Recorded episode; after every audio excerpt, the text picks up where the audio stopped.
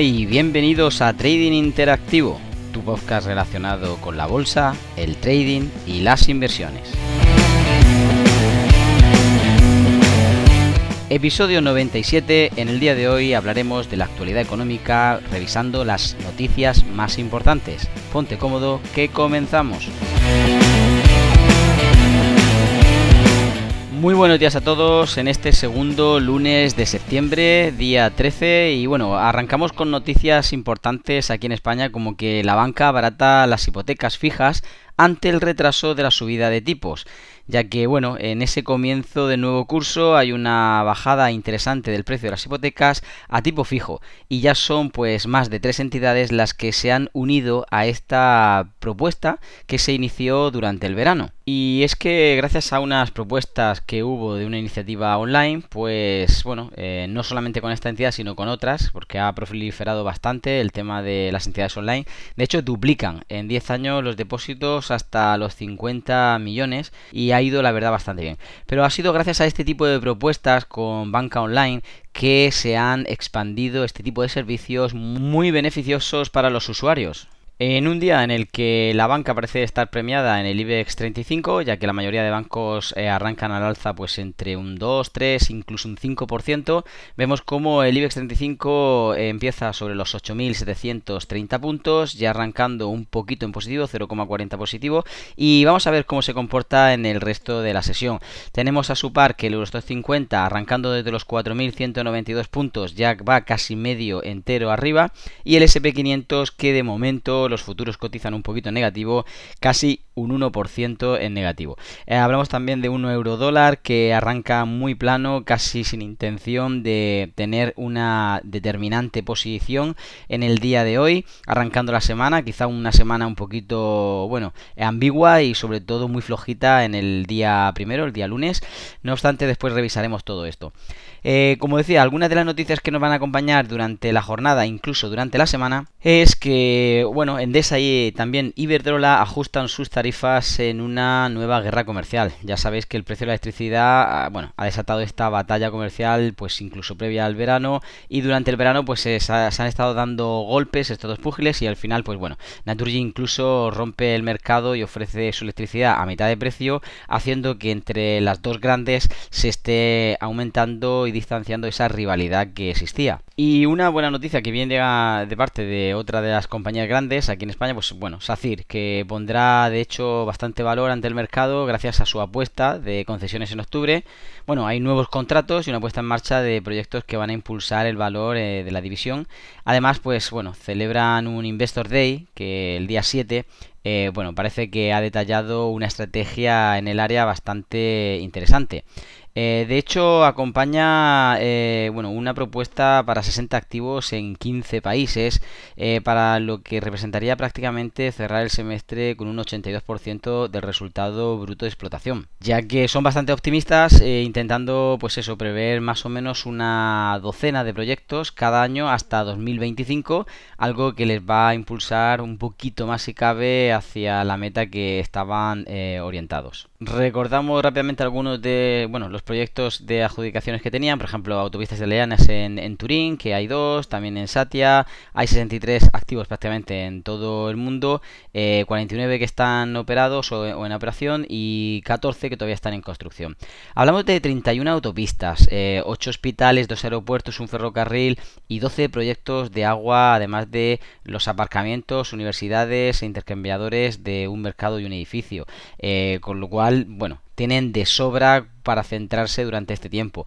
21 eh, activos importantes por delante todavía en Chile, 13 en Portugal, 5 en Colombia, 4 en Italia como decíamos, 3 en México, Uruguay, pues Argelia hay un par de ellos. En Estados Unidos eh, también, al igual que en Australia, Paraguay, Perú, Irlanda, Brasil y Oman. Por lo tanto, como digo, tienen bastante trabajo de aquí hasta bastante tiempo. Eh, bueno, vamos a pasar entonces a repasar rápidamente las noticias que realmente tenemos que centrarnos que queremos realizar operaciones en el mercado financiero porque tendrán cierta repercusión. Así que vamos adelante. Y arrancando la semana más que adelante vamos hacia atrás, puesto que tenemos un lunes muy insulso, prácticamente no vamos a nombrar nada interesante hasta las 8 de la tarde, que bueno, vendrá el estado mensual del, presupuesto de agosto de, como digo, Estados Unidos, eh, donde se espera pues un estimado de 307 billones frente a los 302 del previo. Algo que, como digo, es una noticia de calado 2 sobre 3, al final del día no va a tener mucha repercusión.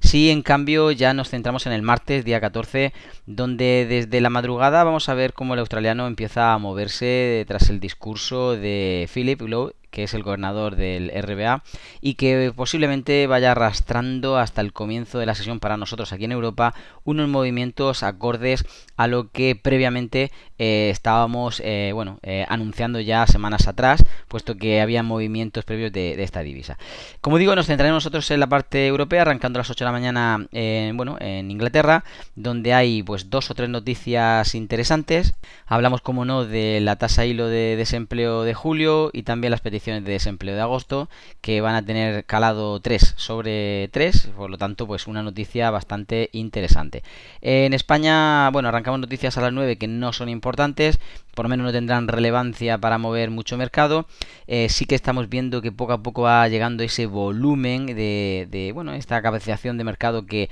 vamos teniendo, sobre todo aumentando un poquito más en el IBEX. Y bueno, nos tendríamos que esperar hasta prácticamente las 2 y media de la tarde con el IPC de exalimentación y energía y también el bueno el de precio del consumidor son dos de noticias interesantes por menos de 2 y 3 eh, de calado sobre 3 por lo tanto vamos a ver cómo se nota. Sobre todo esta primera eh, tenemos mm, bueno una eh, un previo de 0,3 al igual que un estimado de 0,3 por tanto tenemos una sensación de que no va a mover mucho mercado. Es más bien el anuncio previo ya que eh, como decíamos es una noticia que por lo menos sí que tendríamos que tener en mente. Llegamos así al día 15 el miércoles un gran día para la bolsa en general puesto que a las 8 de la mañana todavía seguiremos un poquito con las noticias de Inglaterra, que seguirán pues alineados con lo que fue el día previo y bueno, para nosotros lo interesante vendría a partir de las 11 de la mañana eh, aquí en la zona euro, donde tenemos bueno, costes laborales, producción industrial de julio y también bueno, la que va anualizada. Por lo tanto, eh, repercusión creemos 2 eh, sobre 3, una repercusión que podría ser notable sobre todo en esta última, la producción industrial, puesto que hay un previo de menos 0,3% y bueno, eh, un estimado de 0,5%, una evolución bastante favorable eh, que podría estar ayudando a propulsar eh, un poquito el precio, ¿vale? con respecto a Estados Unidos, nada relevante, noticias de muy bajo calado, por lo tanto iremos directamente al jueves 16. Mira, el jueves 16 es un día que eh, vamos a tener a partir de las 2 y media de la tarde la mayor carga, ya que tanto viniendo de Estados Unidos el control del sector minorista de agosto, como también las ventas minoristas, pues van a estar aderezadas eh, con obviamente las peticiones semanales de subsidio por desempleo. Eh, con lo cual al final vamos a tener un pequeño sándwich ahí de un intervalo entre las dos y media hasta las tres y media que abre el mercado en el que posiblemente veamos movimiento de la bolsa americana ya no de la bolsa americana, sino también pues algún quiebre que otro con respecto a la tendencia que nos hayan creado aquí en Europa. De hecho, pues una de estas noticias tiene una sensación negativa en su previo, eh, de menos 1,1%, y posiblemente va a verse disminuida en menos 0,7%, algo que puede estar marcando diferencia y como digo, pues bueno, podría empezar a tener ese tipo de movimientos eh, que para nosotros pueden ser importantes a la hora de situarnos.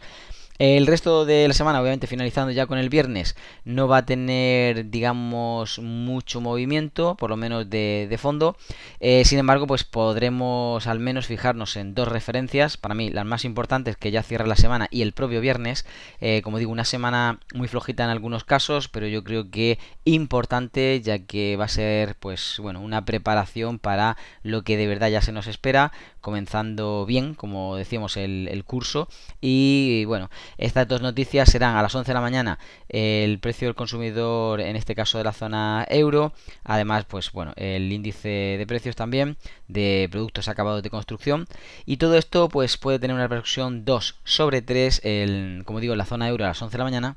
dando pie a esperar un poquito ya que no será hasta las 4 de la tarde donde tenemos la noticia fuerte la noticia fuerte del día que con calado 3 eh, sobre 3 y teniendo un previo de 70,3 y bueno, una previsión de 70,2 muy cerquita como digo, pero la noticia por lo menos es importante veremos cómo el índice de sentimiento del consumidor de la Universidad de Michigan del mes de septiembre pues eh, irrumpe a las 4 de la tarde como decíamos y puede no solamente terminar de menear el mercado sino posiblemente orientarlo ya hacia lo que podría ser un buen comienzo en la semana próxima. Como digo, son noticias eh, para poder observar, para tener en cuenta. Eh, no operamos con noticias, pero sí que observamos o por lo menos estamos pendientes de cuándo estas pueden irrumpir pues de una forma más o menos abrupta en nuestra operativa. Y por lo tanto es eh, por eso que comentamos eh, cada lunes eh, un poquito el panorama general de cómo va a seguir, cómo va a discurrir y sobre todo pues para poder centrarnos en hacer bien las cosas. chicos, ha sido un placer estar con vosotros de nuevo en esta mañana de lunes. Vamos a preparar la semana, tenemos sorpresas especiales para vosotros, no solamente durante esta semana, sino durante las siguientes. De hecho, podréis encontrar más información en las notas del episodio acercando pues directamente a arroba Rubén López Trading o bueno cualquiera de las webs como Bolsa CFD o también Trading Interactivo. Ahí tenemos eh, noticias interesantes para vosotros y dejaremos también el link del canal del Telegram por si queréis eh, también estar comentando alguna de las operaciones que tenemos en mercado. Se despide de todos ustedes Rubén López deseando que tengan un feliz trading.